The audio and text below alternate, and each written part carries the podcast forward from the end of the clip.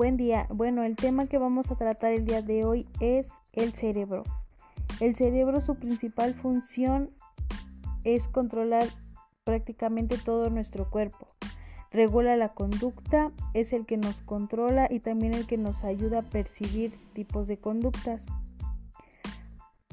Este a su vez cuenta con cuatro factores que interfieren en su desarrollo el cual como primer punto tenemos lo que es el entorno, el cual este es el que moldea nuestras capacidades y hace que nos comportamos de cierta manera, donde, donde prácticamente interviene la sociedad.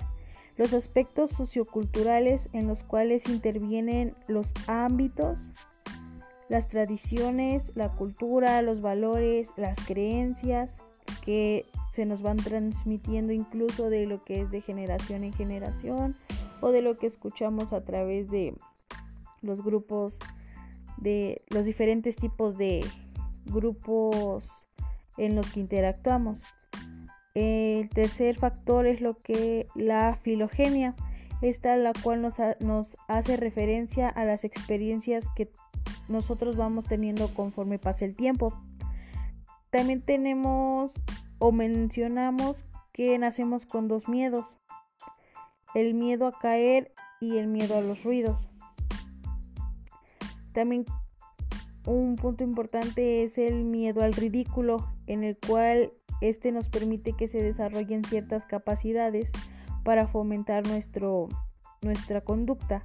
Las experiencias que hemos tenido a lo largo de la vida son los que nos juegan un papel importante y mental tenemos los daños cerebrales. Estos se originan por medio de golpes o por medio de golpes y originan algún tipo de enfermedad. La capacidad, las capacidades se, se nos desarrollan entre los 21 y 23 años. El cerebro es nuestro único, es un órgano maestro prácticamente, se encarga de muchísimas cosas de nuestra persona.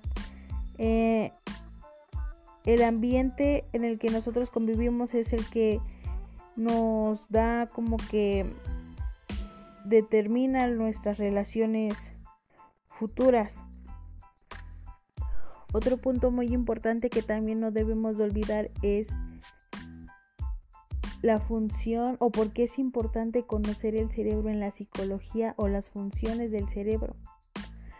Es importante conocerlas ya que nuestra, nuestra carrera es más que nada enfocada lo que, en lo que es el, el cuerpo humano, las conductas y la manera en cómo se comporta. El cerebro, como ya lo vimos, es un órgano muy importante que prácticamente regula todo. Nosotros de ahí podemos estudiarlo y darnos cuenta de cómo se originan por algún tipo de enfermedades no simplemente es porque muchas veces algunas personas este, llegan a pensar que están enfermas e incluso de tanto pensarlo se lo creen, entonces enferman e incluso tienen los síntomas. Eso es porque su mente o su cerebro se moldea a lo que ellos piensan o e incluso llegan a hacer que las cosas sucedan. Son un se trata de algo psíquico que trata sobre las enfermedades. El punto importante aquí es conocerlo porque no es lo mismo que digamos tienes que tomar cierto medicamento para, para controlar la enfermedad e podemos nosotros incluso darnos cuenta del por qué se está originando este, este tipo de creer que está enfermo. Este tipo de personas que piensan que, que están enfermas se les llama enfermedades psicosomáticas, las cuales estas enfermedades en realidad no existen, sino que son imaginarias.